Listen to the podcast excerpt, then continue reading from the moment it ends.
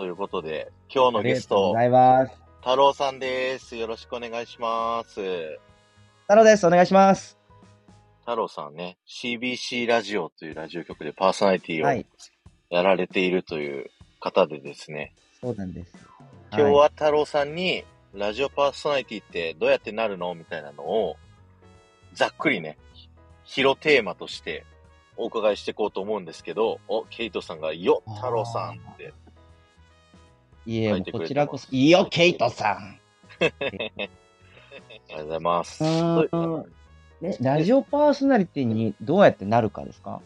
はい。まあ、その本題に、まうん。あ、あ前置きから言うと、結構ここにいる OK 君とかですね、あの、今、現役大学生で、ラジオパーソナリティになりたくて、あの、へー ZIPFM のスクールに通ってるだとか、マジっすか？そう。で、テイさんも、確かね、ラジオパーソナリティになりたかった子だと思うんですよ。?OK さんも、テイさんも。はい。ええー、すごい。そう、だから前回、僕あの FM 北海道の森本優さんっていう方と、コラボライブを半年ぐらい前にさせていただいて、ええ今回はラジオパーソナリティコラボ第2弾ということでね、ー。太郎さんに、はい。なるほど、僕でいいのかな？そうですか。じゃあ、ざっくり生い立ちみたいなの言った方がいいですか？そうですね。まずそうですね、太郎さんがそもそもどんな人ってところから、うち、はい。えー CBC ラジオのパーソナリティになったきっかけみたいな話までちょっと伺っていけたらなと思うんですけど、わかりました。えっと、僕もね、別にもともとタレントを目指したり、芸人を目指したわけじゃなくて、うんうん。愛知県の、えっと、自動車設計会社に最初は就職しまして、もともと出身が愛知だったわけじゃないですよね。出身は福岡県ですね。福岡、九州男児。あ、福岡、福岡、そう、九州男児隊？はい。急に、バリ、バリ九州っちゃけど、急になまってる。はい。久々に言いましたね、博多で。あの、なんだろうな、なんか、とりあえず家を出たかったっていうのはあって、うんうん、うなんかん。いろいろ自治体は漠然とあって、はい。で、とはい東京でもない、大阪でもない、なぜか名古屋にこう、まあ就職の関係でね、上京ってわけじゃないですけど、来て、うんうんうんで、えっと、それでもなんか悶々としてて、なんかやりたいなと。で、音楽をずっとやってたので、うんうんうん。バンドとかやってうんうんて、で、それがなんかうまくすぐいかなくなって、はい。そんなタイミングで、ある日、その、なんていうんですかね、街中のキャッチのお兄さん、はいはい。はいはい。当時なんかグルメガイドって言って、あの、居酒屋さんとかを紹介するバイトの人がいて、うんあ、羽織ってます？なんかタイムラグがある気がする。あ、でもどうぞあ続けてください。うんで、えっと、そこのたい、えーそこのお兄ちゃんから、なんか、芸人の相方を探してるっていう風に言われて、うんうん。で、お酒のノリもあったんで、ああ、じゃあ俺やりますよ、みたいなことで連絡先交換をしたんですね。うーん。すごいですね。それ。そういう、まあ、結構ノリで生きてる人間なんで、うんなんかうんまあ僕はしかも、そんなこと酒のノリもあったんで、次の日忘れてたんですけど、うん。そのお兄ちゃんが僕に連絡を、1000文字ぐらいのメールで来て、あの、いついつに練習して、えー、その時は M1 お休みで、ザ・漫才の優勝しましょうよ、みたいな、熱い熱いメールが来て、うんうんうんうん。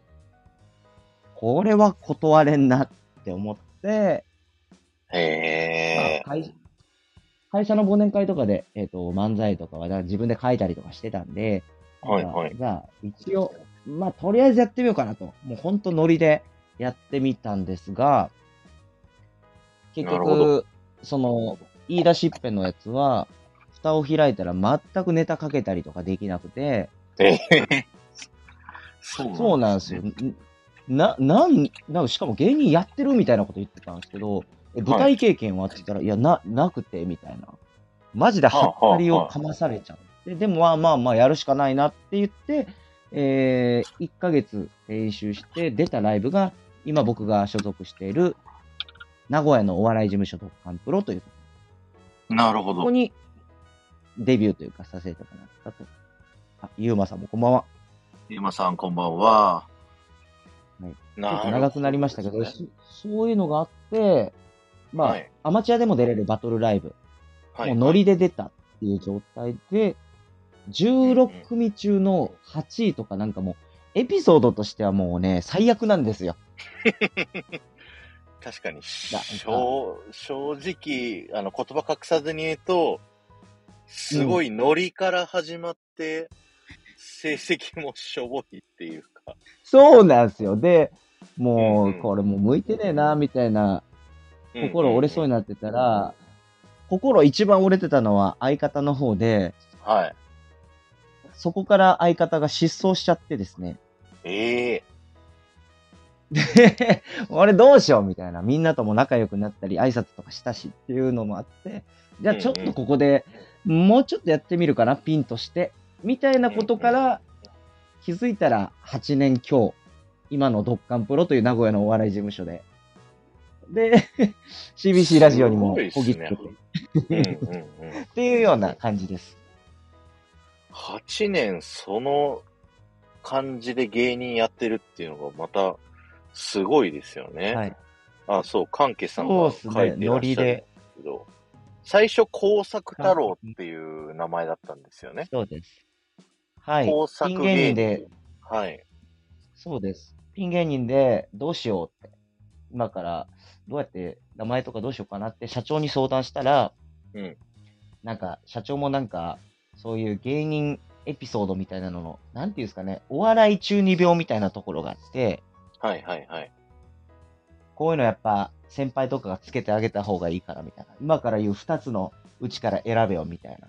そうはい上から言われて。はい。で、お前、福岡出身で手先が器用ってことだから、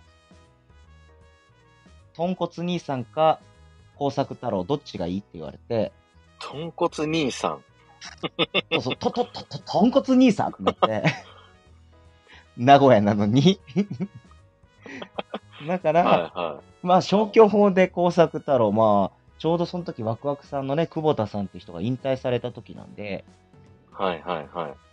これ意外といいかもなって言って、はい。まあ、とりあえず工作太郎できます。で、社長の事務所、いる事務所から家に帰る途中、考えれば考えるほど、あれ、工作太郎って結構いろいろ営業とかもできそうだし、なんかいいなと思って、うんうんうん。家に帰っうんうんて、まあ次の日ですよ。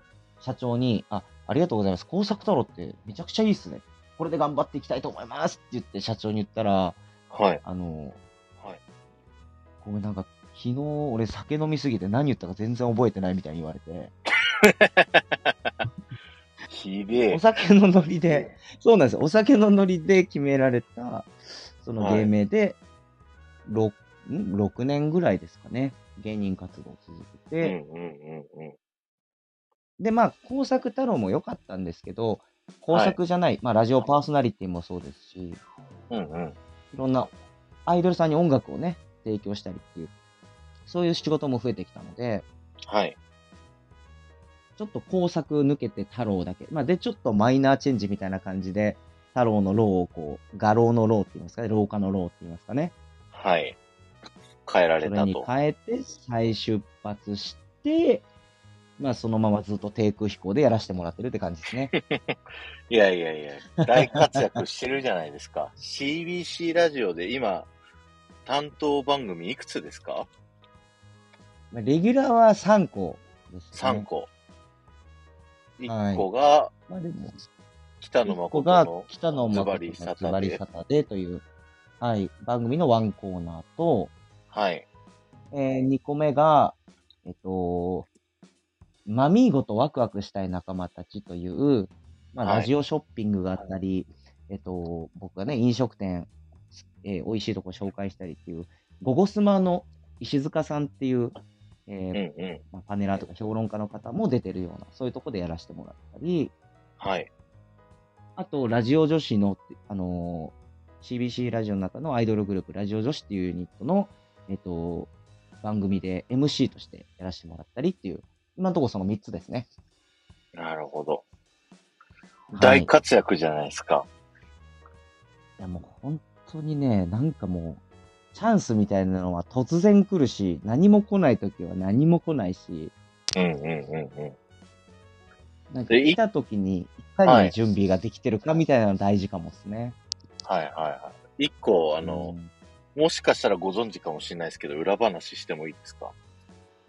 え？裏話？はい。ね、なんかその、え、怖いこと言わないでくださいね。裏話いやいやいや前向きな話というか。え、なんでしょう、なんでしょう、教えてください。マミーゴの番組に、太郎さんがいいって言ったの僕です。ええちょっそうなんですと、よあ。ーもう、これちょっとごめんなさい。コロナ禍じゃなかったらもうたくさんにもうチューしてますね。いやいやいやそれは気持ち悪い。ちょっとこれは、もう、コロナ禍じゃなかったらごめんなさい。ちょっとね、深めのチューしてますね。うん、ありが知とうございます。らなかったっすか？本当あ、よかった、じゃあ。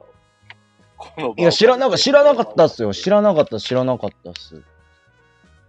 そうそうそう。いろいろあの番組があって、その当時出てた芸人さんが出れなくなって、その番組ディ。レクターの事務所人に、も違う。はい、あ、そうですね。事務所も別の事務所で。うん、で、誰かいないって言われて、太郎さんって言ったんです、僕。いや、本当に、え、いや、もうたくさんの家の方向にちょっと足向けて寝れないっすわ。いやいやいやいやいどこかわからんけど。や、わからんのかい。そうですね。どっかわからんけど。いや、本当ありがたいっす。いやいやいや。皆さんとでもないラジオパーソナリティ目指されてる人って、まあ最初はオーディションとかになるんですけど、仕事が増えるか増えないかって、本当にスタッフさんとか社員さんとかの、なんていうんですかね、ほんの些細なチャンスのところで、あ、この人いいかもって、名前が上がるかどうかですよね、もう。その名前が上がるかどうかですよね、結局。確かにそうですね。確かにそうです。うん。まあ、その話に行く前に、じゃあ、オーディションの話、行きましょうか。オーディションって、あはい。どういうきっかけで受けたんですか、まあ、その CBC がラジオで、もともと、ワンチャンマイクっていうオーディション企画があったんですよね。うん、うん、うん、そうそです。れの、太郎さん、第一期合格者というか、うんうんですよね。えっと、そうです。一期生ですね、ワンチャンマイク。はい。あのーどういうきえっかけで見つけたんですか？はい。えっと、まあ、お笑い事務所とかって、そういうオーディション情報が入ってくるわけですよ。はいはいはい。これはタレント事務所全般で言えると思うんですけど、はい。ラジオパーソナリティ、まあ、芸人からしたらラジオなんてね、すごく嬉しいというか、よし、これ頑張るぞっていう感じで、みんな名古屋の芸人さん、僕の事務所だけじゃなくて、とか俳優さん、ミュージシャンとか、いろんなところが集まって、オーディションに集まるわけですよね。で、そこで、はいこれなんかざざっくり内容は言っていいんですかね？どんな内容だったかっていうの。はい、ぜひぜひ。えっと、ん分数は忘れましたけど、2、3分かな？あ、5分ぐらいかな？なんか模擬番組を作って、それを、えーやってみてください。うんうん。で、それでもそう相当な数が多分最初集まってたと思うんですけど、うんうん。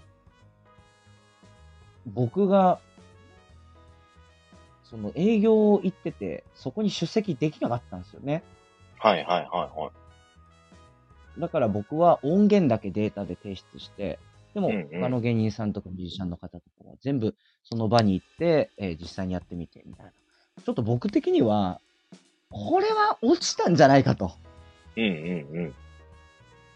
思っていたんですね。で、そんな時にうちの社長から電話がかかってきて、はい。お前受かったぞと社長が震える声で言ってて、びっくりですね。はい、3枠のうち一つで、特に事務所の中では若手なのでね、僕は。うんうんうん。いろんな先輩芸人いっぱい受けてる中で、芸人としては僕一組。で、他はミュージシャン、アイドルさん3枠うん。のうちの一つをお前風穴開けたなみたいな感じで社長が喜んで。で、僕はなんか、営業の、なんか、終わり際のバタバタしてる時だったんで、あ、はい、ありがとうございます、みたいな感じで、すごい塩対応みたいになおお前すごいことだぞ、これみたいな。社長にすごい喜んでもらえて。で、帰ってから実感した。こ大丈夫か、俺みたいな。なんか、ワクワクからもうすぐに不安に変わって、はいはいはい。で、ないざ収録みたいな感じで、もうすぐ始まってったんですよね。え、そのオーディションの音源はどんな内容喋ったんですか？なんだっけな、僕、それこそミュージシャンをやってた経験もあるんで、はい。今音楽のね、提供したりするっていうのは、昔やってた音楽が影響してるんですけど、それがあって、あ、なんか即興で、えっ、と、お題3ついただいた、まあ、リスナーさんからもらったとして、はい。そういう体でみたいな感じで、即興でやって、うんうまくいかないいじゃないかうん。まあ、ちょっと、ね、あの、そういう体だからすごい寒い展開なんですけど、そういうのを作って送ったんですよ。即興で3つキーワードもらって歌作りますみたいな歌やつで、っていう、もう、そうです。ゴリゴリにもう作り、構成してるんですけどね。なんか、うわ、ちょっとそんなむ、無茶やめてくださいよとか言いながら、用意してるのに。そう用意してるんだけど、そう俺も寒気しながらちょっとそういうの撮撮ってね、あの、はいまあはいはい。一応ラジオ番組ってこういうことかなとか思って、なるほどなるほど。はい。え、その企画ってワンチャンマイクの時やりましたっけ？あ、やってた気があする。やりました、やりました。やって、はい。かね、あんまり評判良くなかったんでやめましたね。そうでしたっけ？そうか。なんかでも、はい。あの、あの時の、その、なんて言うんですか？たくさんは知ってます？審査の基準みたいなのって。僕がなんで選ばれたかって。それはわかんないんですよ。あのー審査をしてた人間が、まあ、うん僕の同期の人間うんだったので、まあ、その子が選んだっていうのは知ってて、じゃあなんで僕これちょっと聞いた話なんですけど、言ってもいいですか？あ、はいはい、ぜひ。なんか、その、これね、あの、一個参考になるかなと皆さん、ラジオパーソナリティになる人。うんうん。えっと、なんか声のトーンが良かったっていうのは言ってましたね。あラジオ映えしそうな声だなっていうのと、ー、うんうん。あなんか、そうやって褒めてくれて、わ、本当っすかって言ったら、まあそんな面白くなかったけどね、みたいな感じで言われたけど、はい。だけど、なんか伸びしろは見えたっていう。で、声も良かったし、っていうのと、あと一個音楽ができたっていうのが、その当時、うんうんラジオ女子が、ラジオ女子っていうラジえー CBC ラジオの中のアイドルグループ、今は担任ってことで曲書かせてもらってますけど、うんうん。音楽できるなら、そのラジオ女子とか、そういう音楽のコンテンツに使えるかもしれないっていう、さらに上の人も思ってくれたみたいで、なるほど。その二つの推しがあったみたいですね。そういうことなんですね。あ、声質の話で言うと、あの、直近で、あの、CBC ラジオでやってたハイヤーハイヤーパーソナリティオーディションも、なんか選ばれた人たちの基準って、やっぱ声質っていうのを言ってました。その、ラジオで聞いてて聞きやすい声っていうのを。なんか、これが、声がもともといいか悪いかって、声質の話で言うと、ちょっと、まあ、生まれつきに近いとこあるので難しいですけど、うん。声のトーンぐらいは結構工夫できると思うんですよ。うんうんうんうん。喋るスピードであったり、まあ、今今めちゃくちゃなんかあの、ゆったりで今喋ってるんでね、これは本域のラジオの時のやつとはまた違うんですけど、そこで、ら辺の本、気のラジオの時の声、挨拶だけとかやってみてくださいよ。さあ始まりました。太郎のジョブナイ。今夜も、えー、2時間生放送よろしくお願いします。いやー、今日もね、みたいな、みたいな感じの、全然ちゃうってコメントしてくれてます、ゆうまさんが。いや、その、がっつり、ね、あの、フフルテンで行ってもちょっとみんな疲れちゃうかなとか思って、今、はい抑えめに喋ってますけど。そう、そういうのも、あの、なんていうんですかね、芸人さんのラジオでもいいですし、僕の場合芸人だったから、芸人さんのラジオを聞いて、そのトーンだったりだとか、そこを勉強というか、あ、こういう風にしようかなとか、思ったり、まあ、それが声優さんだったら声優さんのラジオとかね、それぞれの各分野のラジオを聞いてみるっていうのが、一個、うん、受かる近道なのかなっていうの。まあ、芸人はまた難しいんですけどね、あの、コンビとピンの場合って、またこれも違うんで、全然。うん、うん、うん、うん。え、ちなみにもともとラジオってお好きだったんですか？これがね、そそううででももなないかったんですよね。あのー中学、高校の時は勉強しながら、オールナイトニッポンとか聞いてて、愛子とか、えー、あと、俺、えっと、な、ナイナイも聞いてましたし。あとね、えー福岡にいたので、オタコプーさんっていう、えっと、フームーンっていう芸人のコンビがいたんですよね。はい、はい、はい。ご存知なさそうですね。はい。うん。知らないです。ごめんなさい。福岡でイベントやるともうほんと1000人規模で集まるぐらい人気者だったんですけど、ええそういう。人たちのラジオに聞いたり投稿したりっていうのは知ってたんで、その、ラジオに対する、その自分の中のこうブランドじゃないけど、うわ、ラジオできるっていうのはありましたね。ああ、なるほど。うん。そうなんです。そうなんだ。でも、そんながっつりドハマりしてるとかっていうほどではなかったってことですね。そうですね。でもこれやっていく中で、勉強と思っていろいろ聞く過程で、うわ、ラジオ面白いなっていうのを改めて気づいたり。これはもちろんあります。うん。はいはいはい。わかります。僕もラジオ局入ってから聞いてみて、すごいなって思ったし、スタンド FM で喋り始めてから、あ、パーソナリティの人ってやっぱめっちゃすげえなって、改めて思います。どうでしょうね。はいまあそこが、あの、皆さんがね、あの、会社員として8時間毎日やってる中の、ね、同じようなことを、その僕らがそれがラジオっていうだけなんでね、うんうんうん。逆に普通の会社員の人に比べて足りてんのかなと思うことの方が多いですけどね。うんうん。いやいやいや、すごいと思いますよ。うん、なりわいではあるので、ありがたいことに。いや、僕、あの、太郎さんには何回も言ってますけど、あの、はい太郎さんのそのワンチャンマイクの一番初回のエピソードトークを聞いて、太郎さんが、こう、めっちゃ、こう、すごいなって思ったっていうのをね。たくさんもういつもそれ言う。そう、何も回も言う いや、ありがたいですけどね。そのエピソードを話してもらえないいや、マジで？マジで？あ、まあ、言いますよ。あ、N 関係くん、ありがとうございます。ありがとうございました。仕事頑張って。いやー、その、ねえ、なんて言うんですかね。俺、正直その、あれですよ、概要は覚えてますけど、俺どういう話し方したか覚えてないですよ。はいはいはい。があの、簡単に話すと、はい。うん、その、芸人ってね、やっぱりお金がなかったり、若手芸人ってするんですけど、まあたまたまね、あの、恋愛関係に、その時、えーその時じゃないか、ちょっと1年前ぐらいか、その時から、えーあった、えー7、8個上の、えー女性とのエピソードを確か語って、で、その人がお金持ちの方だったんですよね。うんうん。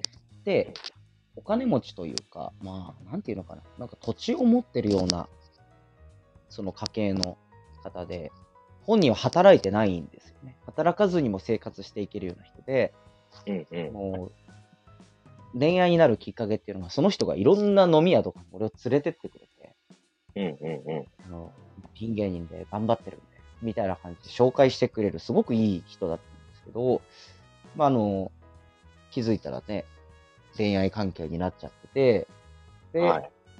いつもその人の家に、あの、料理を食べに行くっていう、あの、なんていうんですか。僕もその、恋愛関係にあったけど、どっちかっていうと、そのリスペクトとか、なんていうのかな、年上っていうのもあったから、こう遠慮する感じもあったんですよ。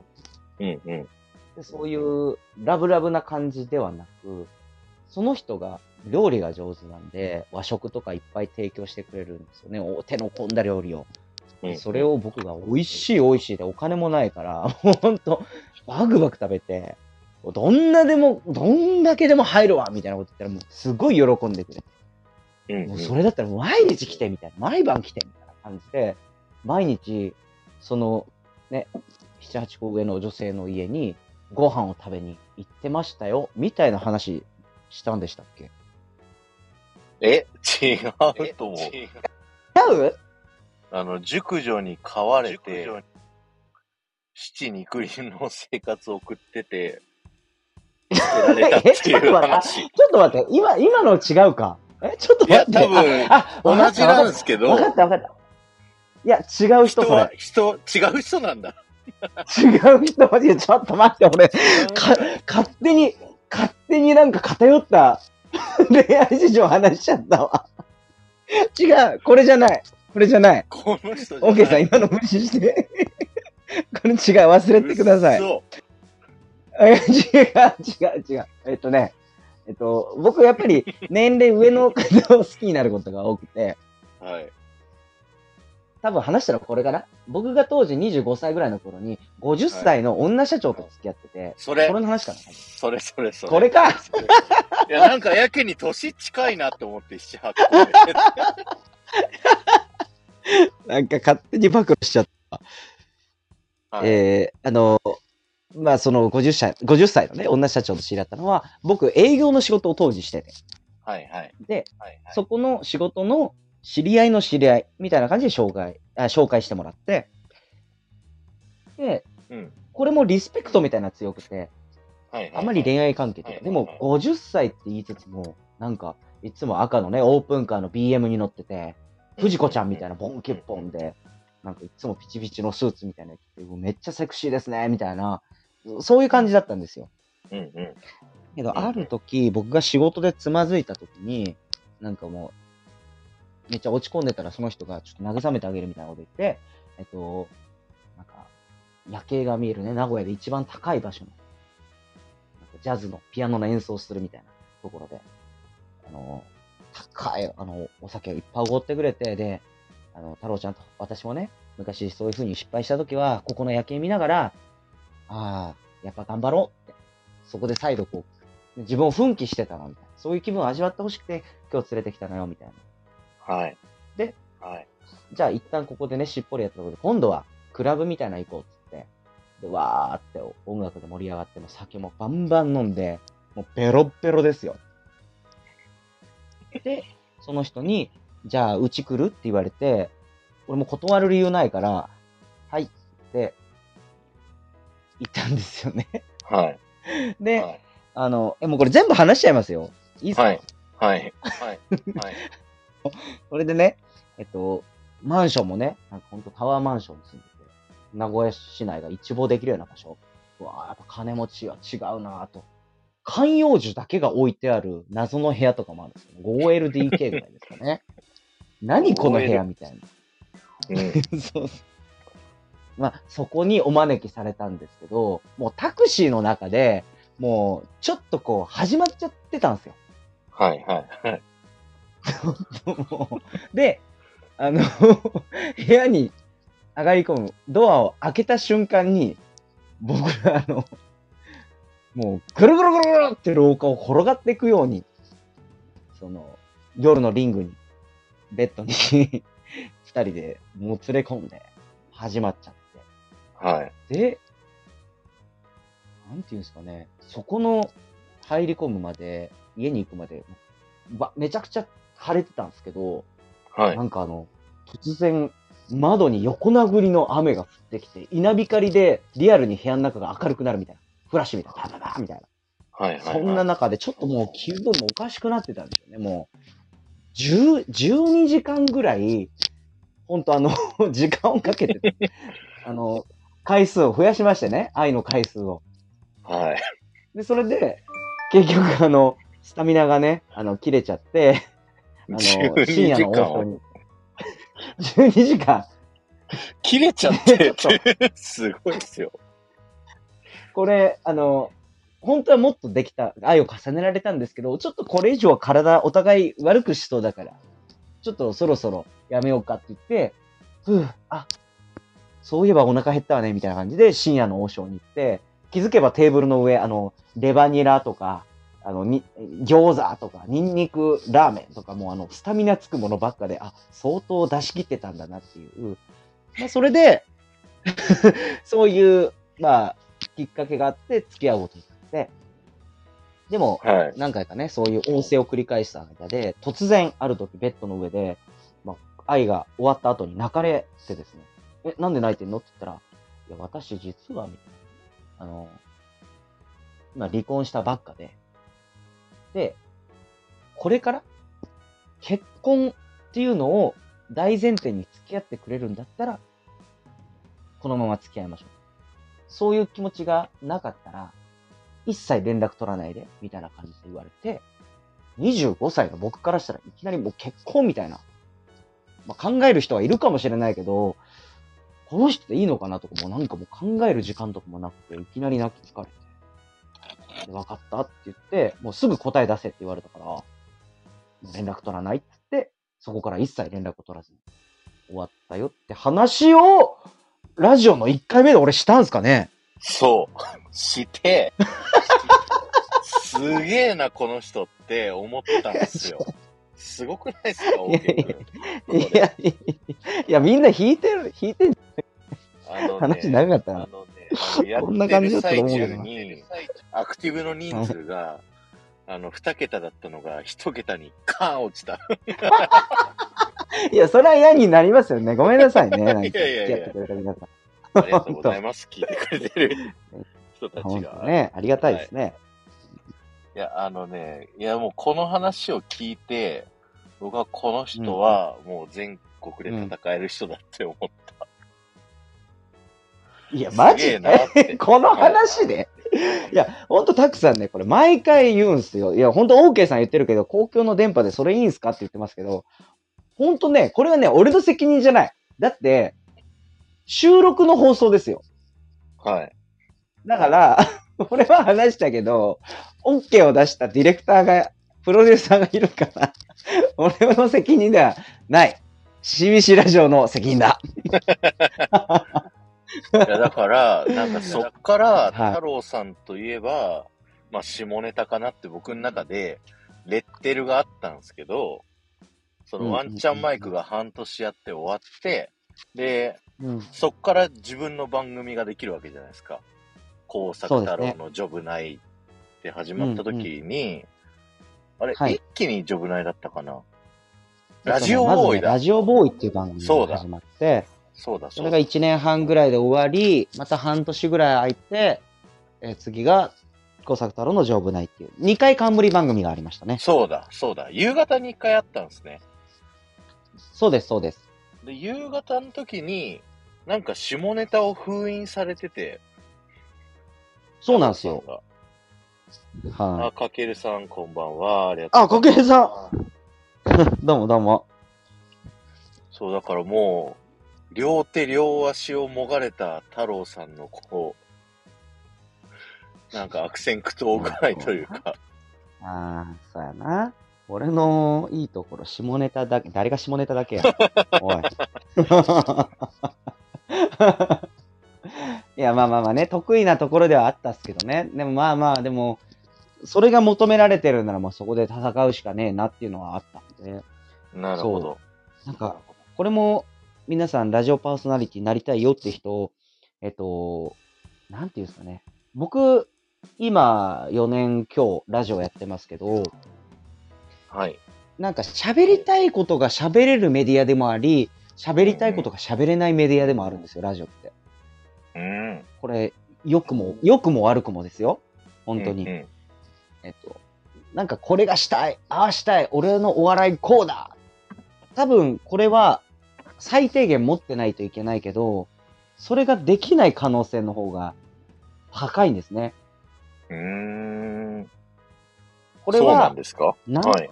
そうです。名名のある人が、数字を持ってる人がラジオを始めました。だったら、好きにやれると思うんですけど、無名の人を育て上げようって CBC ラジオがやってくれて、僕みたいなね、ほんと大穴みたいなのを、あの、育てて、枠をね、使ってくれてたわけで、そうなると、僕がしたいってことより、ラジオってこうなんだよって、こういうことやってくんだよ。これにね、やっぱり従わざるを得ない部分もある。ああ、なるほど。で、そこでい嫌になることももちろんあるけど、うんう。うんん、そこで値を上げてやめるのかっていうとまた違うし、その中でできることってなんだろうっていうのを諦めずに、もう本当に毎週毎週ね、本当行く、行くたびに憂鬱な時もあったし、うんうんうん。うんでもそんな中でやっていくと、やっぱ真剣にやってきたからこそ、本当ラジオって楽しいなっていうのが、2年ぐらいして徐々に、うん、来たって感じですかね。2年かかったんですね、面白いって思うまで。すごもちいっすね。ろん途中、うんうん途中途中面白いなって思うことはあったっすけど、うんラジオって面白いって胸を張れるかっていうと、2年間ぐらいは、そうは思えてなかったかなああ。でその、そうなんです。なんていうんですか、言いたいこと言える言えないみたいなのは、もしかしたら、ディレクターとか、まあ、社内の人にはよるかもしれないですね。そうそうそう。あ、そう、僕が言いたかったのはそういうことで、あの、結局ね、誰と番組を作るかによって、全然違うよっていう、そういうことです。うんうんうんうん。うんそうですね。スタイフとかだと、まあ、自分の好きなようにひたすら喋ったりしていいんですけど、そうですね。民放ラジオ局の番組ってなるとね、なんかいろんなそう。言えない制限が出てきたりですとか。そうそうはい地上波っていうことになるから、まずそこの、まあ、プロ意識っていうんですかね。まだまだ僕も勉強中ですけど、うんうん。そこの中で戦うっていうのと、あと、まあ、個人ラジオだったらね、あまり関係ないですけど、本当間であったりだとか、ね、うんうん。あの無音の時間ももちろんそうです。けど、うん、そういうのとか、あと、いかに聞き取りやすい声で、あの、一応売り物になるような声であるかどうかっていうのが、すごく大事なのかなっうんうんうんてやりながら思いましたね。うん。えその辛かった2年で教えてもらった、はい。こう、スタイフ配信者さんにも、あ、これ意識したらうんまたちょっと変わってくるよみたいなのってあったりします？ポイントといううか。んそうっすね。まあ、芸人としてやるっていうところでこだわったのがあったので、はいはい。なんていうのかな。まあでもこれどこまで行ってもそうですけど、はい。自分の番組を、やっぱりあの、今はラジコでね、タイムフリーで聞けるわけですよ。うんうん。これをいかに聞くかどうかってことだと思います。あ、自分の番組を聞き直す。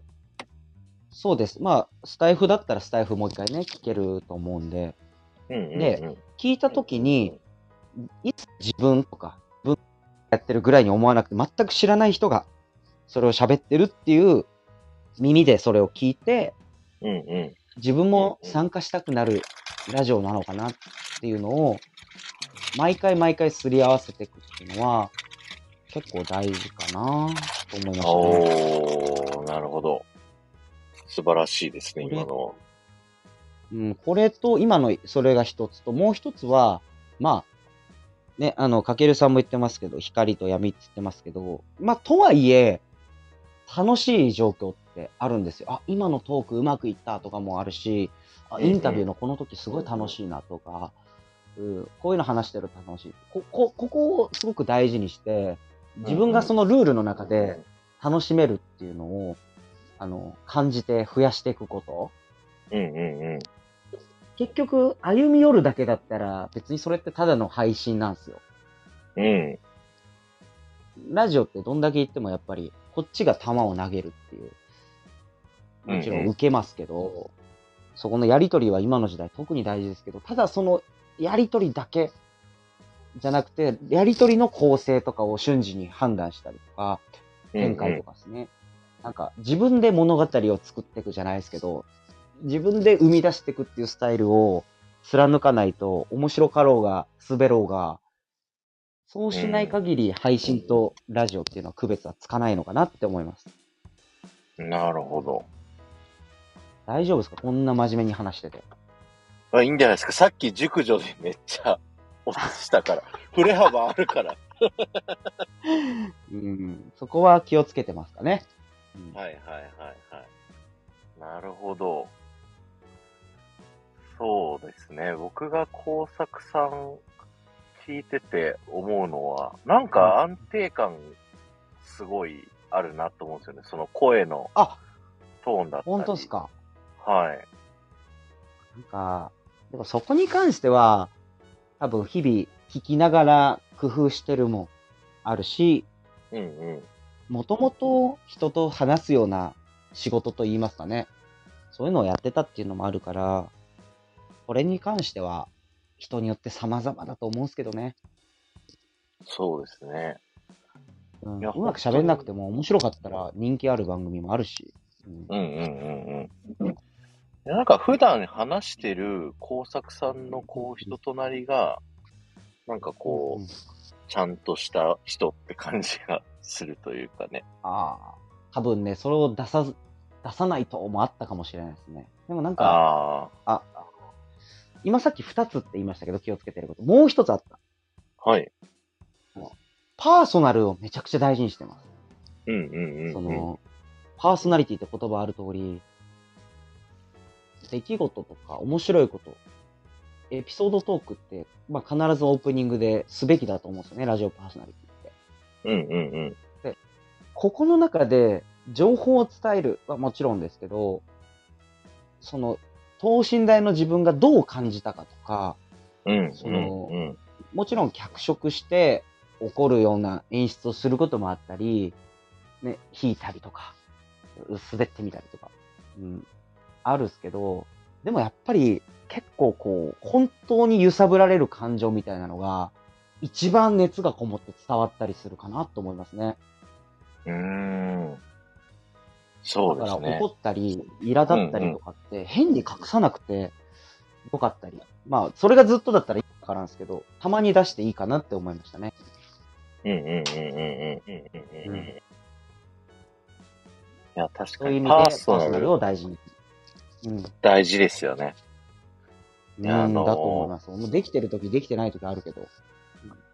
僕が好きなラジオの特徴は、もうなんかこう、はい、そのパーソナリティの方があるものがすごい好きだと。うんそれについてほの話をもうすごい熱量高く喋ってるみたいな時がすごい好きで。はいはいはい、それのことは僕一切知らないんだけど、うんその、うん。あまりにも楽しそうにその人が話してるから、あちょっとそうんうんうのん。知らないこと気になるな、みたいな。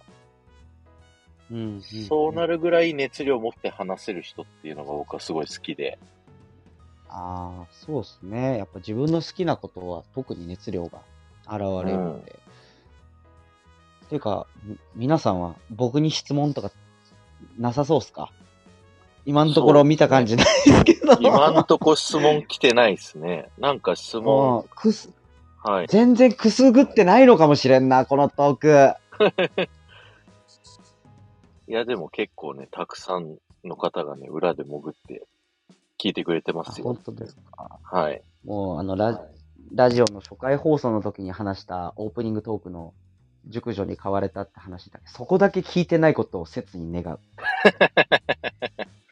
いや、僕あれは熱が入ってましたよ。熱入ってた、もう。今聞いても、やっぱ最初の一人目の話と、二人目の話、全然温度感違いましたもん。まあ、そのね、やっぱり今二人目の人の話、本当にやっぱ愛してたので、愛した人がたまたま年齢が上だったから、ね、そこから俺は熟女好きみたいになったけど、そうそうそう。ただそれだけの話ですけどね。あ、かけるさんアーカイブ残すんで、あの、聞き直してもらったら大丈夫ですよ。もうやめてくれ。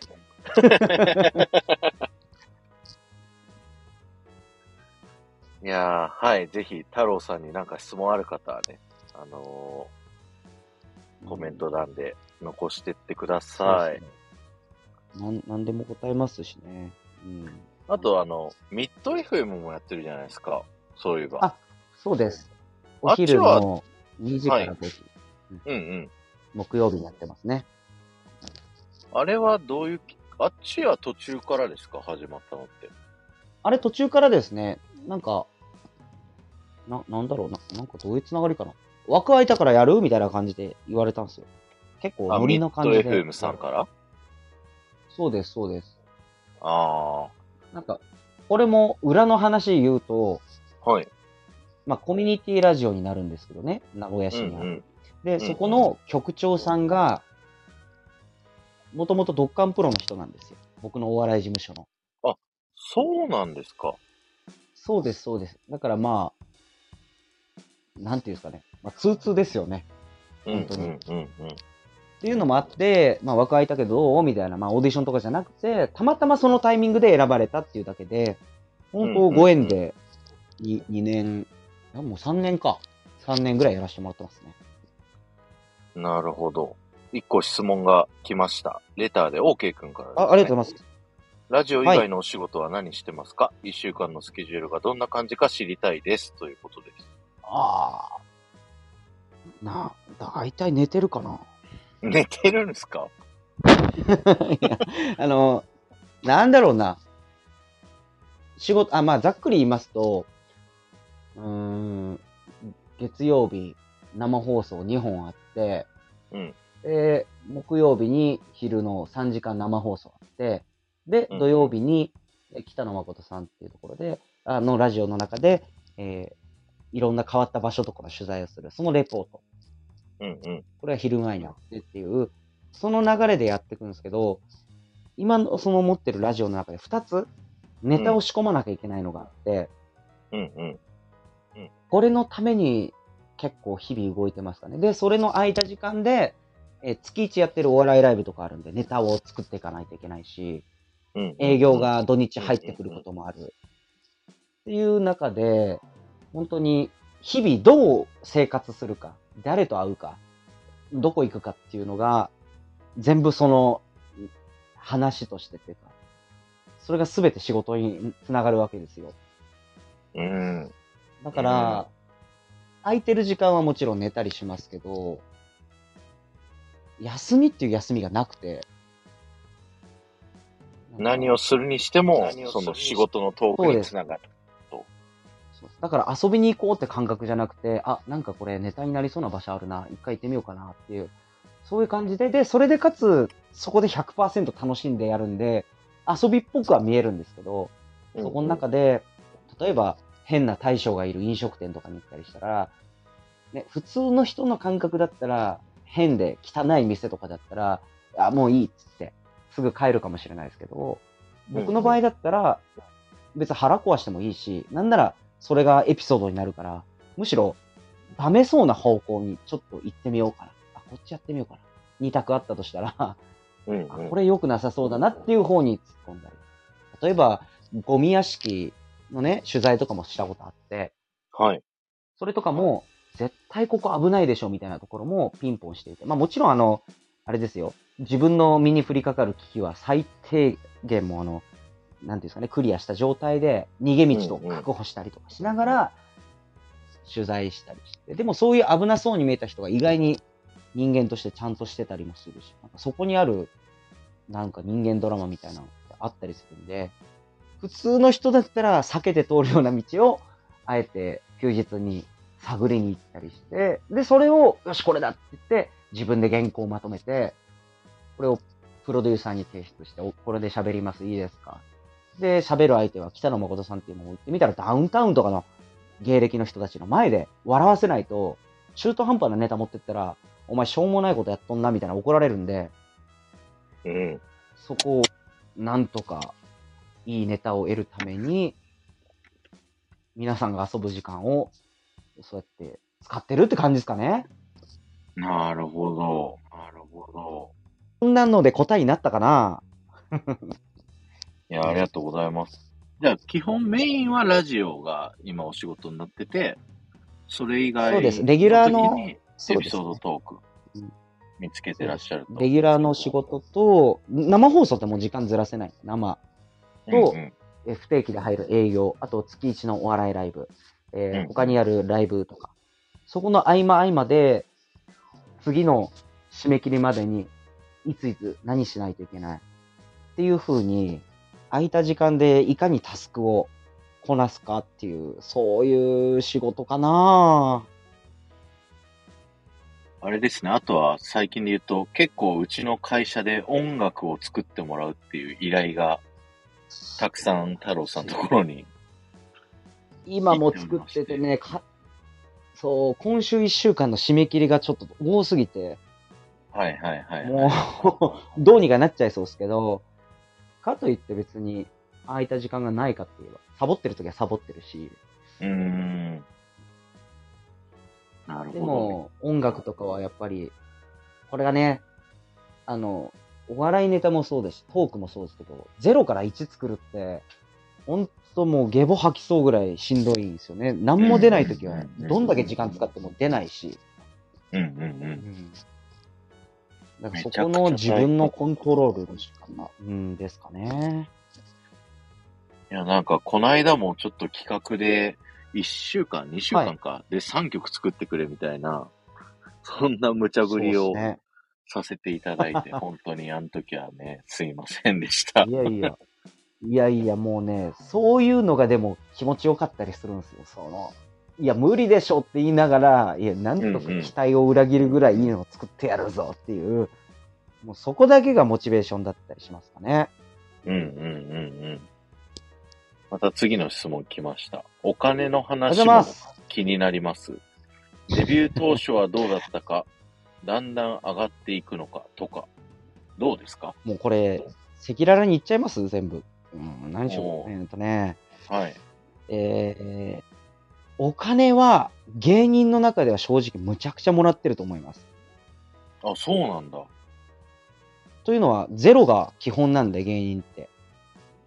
へえ。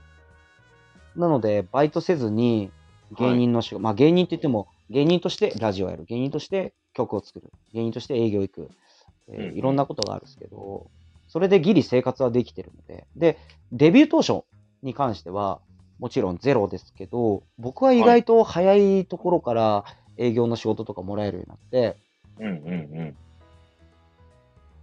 工作の仕事とかありますもんね。うん。そうです、そうです。工作教室とか、まあ、なんていうんですかね。大道芸人さんがやるような仕事とかも多かったですね。その30分ステージで工作でお子様向けのちょっとお笑い交えたショーをやるみたいな。そういうのがあったりしたので、バイトは、でも、い2年間ぐらいやりましたかね。でも、バイトやる時間ないぐらいやっぱ準備しないこと多いので、うん。これがね、芸人は本当おすすめしないですよ。マジで金ないので、その、うんうん売れてない芸人さんは逆にバイトができるんですよ。だけど、小忙しいと、その報酬も少ない上に時間を全て使わないといけないから、バイトする時間もないんですよね。うんうんうんうん。まあネタになるようなバイトってことで短期でやることはありますけど、うん、でも、そこに関しては最初らへんは月収、えー、一桁万台から始まってうんうんうん。5万とかもらって、あ、なんかそう、結構もらえるんだ。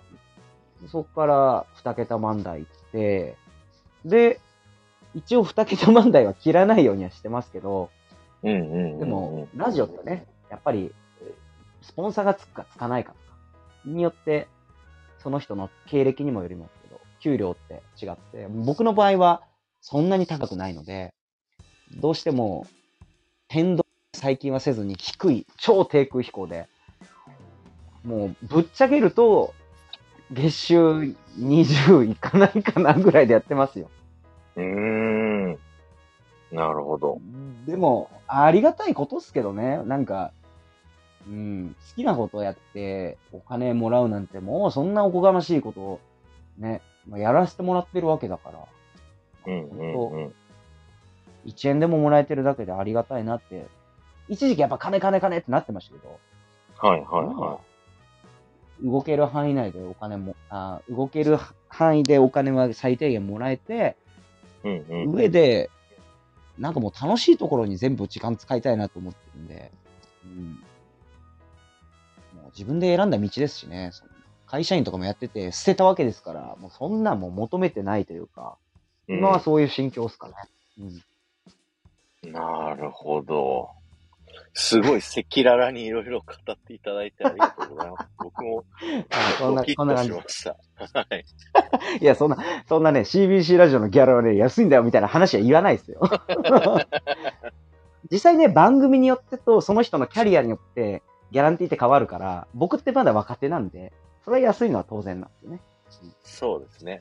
そう、僕たち事務所にも入ってるはい、立場からすると、タレントさんごとで、その一個、うんじゃあコマーシャル喋ってもらうのでいくらですとかっていうのが、そのタレントさんの、まあランクごとに変わってくるっていうところがあって、で、そうそうそうそう。太郎さんとかだと、例えばイベントをやるって時に、太郎さんじゃあゲストお願いします。じゃあいくらおでうんお願いします、みたいな感じで、こう、はいはい。あれですね。お願いするごとに増えてくっていう、そんなイメージですよね。あそうそうですね。そうですよね、多分ね。うん。うんうんうん。そうですね。だから思ってる以上に華やかな世界じゃなくて、ほんと地道な世界ですよね。うん、そうですね。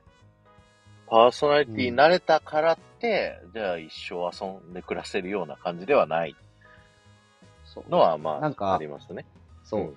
名がある、影響力がある状態から始める人はまた別で、うん。無名からスタートすると、本当に地道。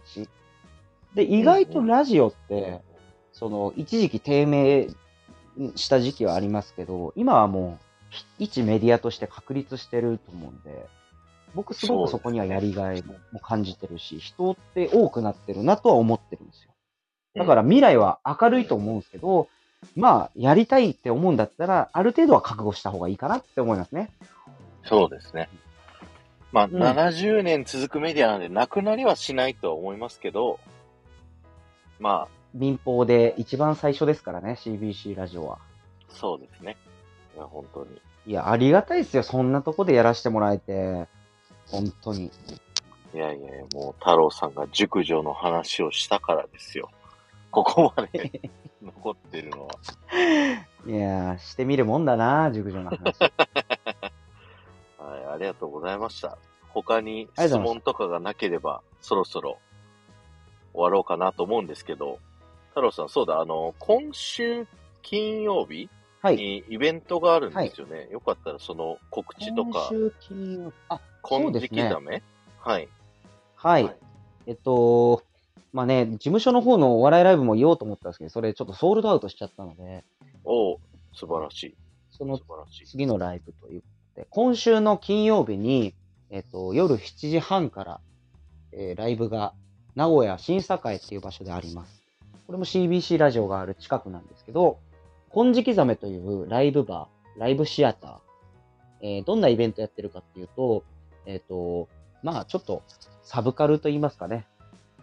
例えばなんかマイナーな仕事してる人のトークイベントとか、鳥肌実さんが来たとか、えーうんうん。例えば、あの、何でしたっけ？